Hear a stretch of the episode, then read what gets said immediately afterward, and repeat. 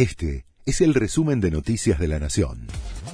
La Nación presenta los títulos de la tarde del miércoles 3 de mayo de 2023. Polémica por la decisión del INDEC de cambiar la fecha de publicación del índice de inflación.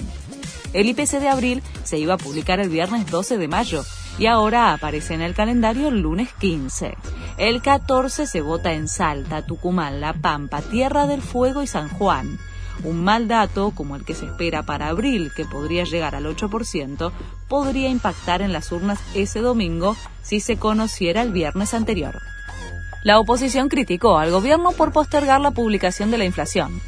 Horacio Rodríguez Larreta y Patricia Bullrich, junto a otros dirigentes de Juntos por el Cambio y referentes de la oposición, acusaron al INDEC de usar las estadísticas para ocultar la realidad y manipular la opinión pública.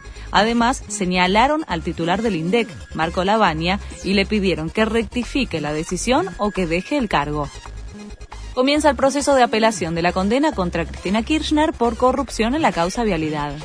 El expediente del caso, en el que la vicepresidenta recibió una pena de seis años, llegó a la Cámara de Casación Penal, que notificó a su defensa quiénes son los jueces que van a revisar el fallo para que la expresidenta decida si los recusa o no. Se descuenta que Cristina Kirchner recusará a Hornos y a Borinsky. Por prudencia y timing político, la resolución quedaría para el 2024. La policía allanó la casa de Jair Bolsonaro. Es en el marco de la causa en la que investigan si falsificó su certificado de vacunación contra el COVID para viajar a Estados Unidos. El expresidente negó la acusación aunque reconoció que jamás se inmunizó contra el coronavirus. La policía secuestró su teléfono celular. Boca visita a Colo Colo en Chile por la Libertadores.